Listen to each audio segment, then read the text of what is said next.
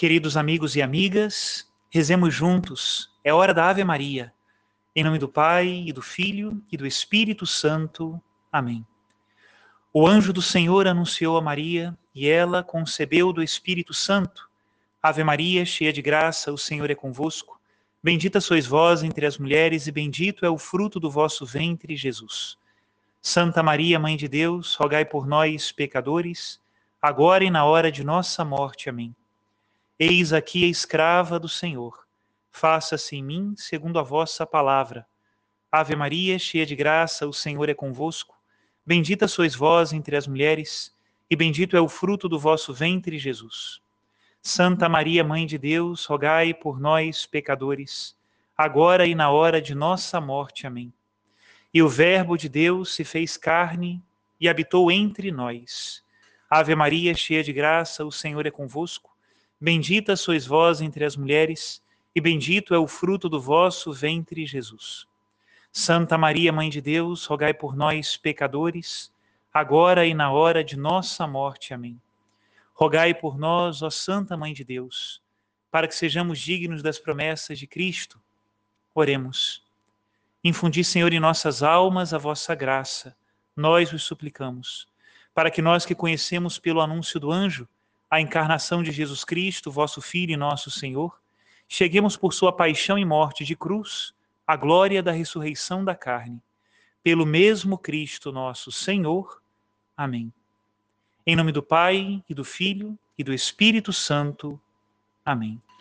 Hoje nós estamos na terça-feira da Semana Santa, esta semana tão especial para a nossa fé, onde celebramos o mistério pascal de Cristo, sua paixão, morte e ressurreição. Rezemos juntos a oração do dia. Oremos. Deus eterno e todo-poderoso, dai-nos celebrar de tal modo os mistérios da paixão do Senhor, que possamos alcançar o vosso perdão. Por nosso Senhor Jesus Cristo, vosso Filho, na unidade do Espírito Santo. Amém.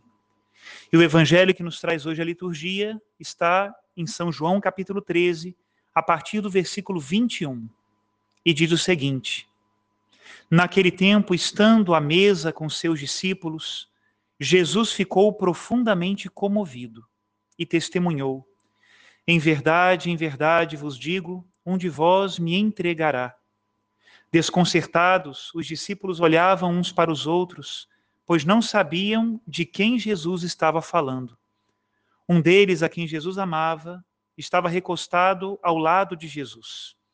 Simão Pedro fez-lhe um sinal para que ele procurasse saber de quem Jesus estava falando. Então o discípulo, reclinando-se sobre o peito de Jesus, perguntou-lhe: Senhor, quem é? Jesus respondeu: É aquele a quem eu der o pedaço de pão passado no molho. Então Jesus molhou um pedaço de pão e deu-o a Judas, filho de Simão Iscariotes. Depois do pedaço de pão, Satanás entrou em Judas. Então Jesus lhe disse: O que tens a fazer, executa-o depressa. Nenhum dos presentes compreendeu porque Jesus lhe disse isso. Como Judas guardava a bolsa, alguns pensavam que Jesus lhe queria dizer: compra o que precisamos para a festa, ou que desse alguma coisa aos pobres. Depois de receber o pedaço de pão, Judas saiu imediatamente. Era noite. Depois que Judas saiu, disse Jesus: Agora foi glorificado o Filho do Homem, e Deus foi glorificado nele.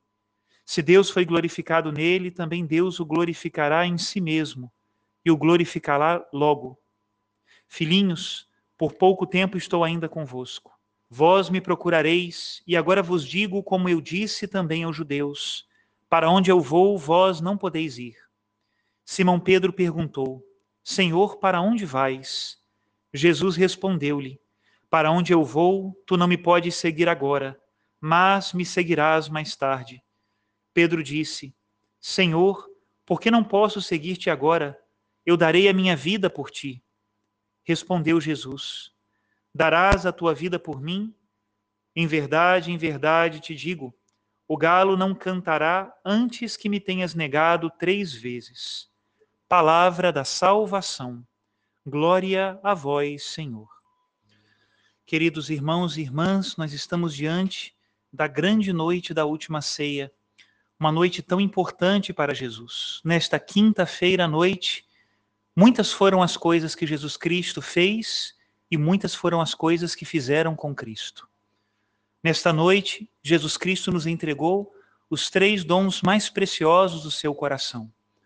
Nos entregou a Eucaristia, o seu próprio corpo e sangue nos sinais do pão e do vinho, presença real do Jesus Cristo vivo e ressuscitado, que acompanhará a igreja até o final dos tempos. Nesta noite, ele também nos entregou o sacerdócio. Através de homens falhos e pecadores, ele quer também manter a sua presença no mundo como administrador dos mistérios de Deus. Pelas mãos dos sacerdotes, o pão e o vinho é consagrado, pelas mãos dos sacerdotes, as vidas são transformadas pelo perdão de Deus. Pela boca do sacerdote deve sair a palavra do Senhor, a ciência das coisas de Deus. Nele, as pessoas querem encontrar o olhar misericordioso do Mestre. Tudo isso saiu da última ceia. E o terceiro dom do seu coração foi o mandamento do amor. Amai-vos uns aos outros como eu vos amei.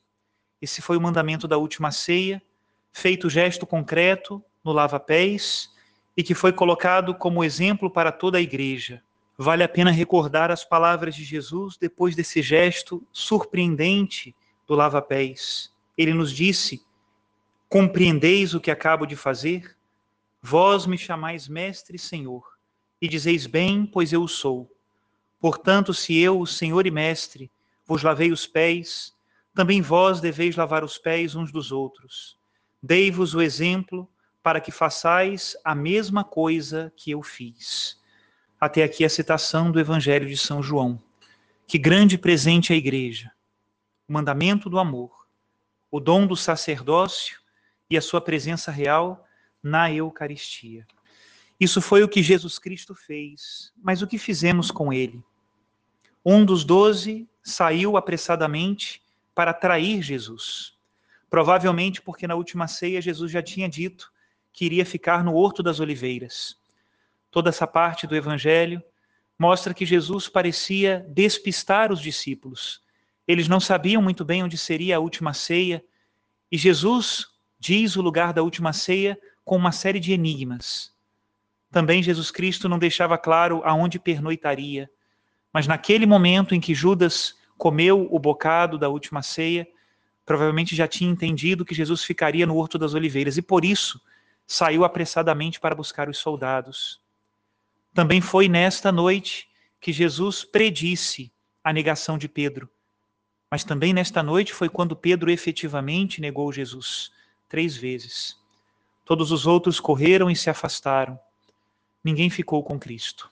Nesta noite o prenderam, nesta noite o julgaram injustamente na casa do sumo sacerdote esta noite o Senhor passaria nos calabouços daquela casa. A importância dessa noite faz com que nós a meditemos hoje, terça-feira, também amanhã na quarta, que é o dia da traição, e na quinta-feira, onde nós recordaremos a última ceia de Jesus. Durante toda a quaresma, nós meditamos aquilo que nós precisamos fazer e o que nós precisamos mudar. Mas na Semana Santa, nós somos chamados a olhar para Jesus e contemplar o relato dos evangelhos tenho certeza que simplesmente ouvir o relato, a narração, já faz com que o Espírito Santo dê ao nosso coração muitas inspirações, muitas ordens, que ele nos ensine muitas coisas. Olhe para Jesus, não tenha medo de contemplá-lo na sua paixão, porque nela ele nos ensina todas as virtudes, tudo o que nós precisamos entender para vivermos bem a nossa vida de seguidores de Cristo nesta terra. Peço ao Senhor que seja generoso nas inspirações e que Ele nos dê a graça de sermos também generosos no seguimento do Senhor. Que Ele abençoe a todos, em nome do Pai, e do Filho e do Espírito Santo. Amém.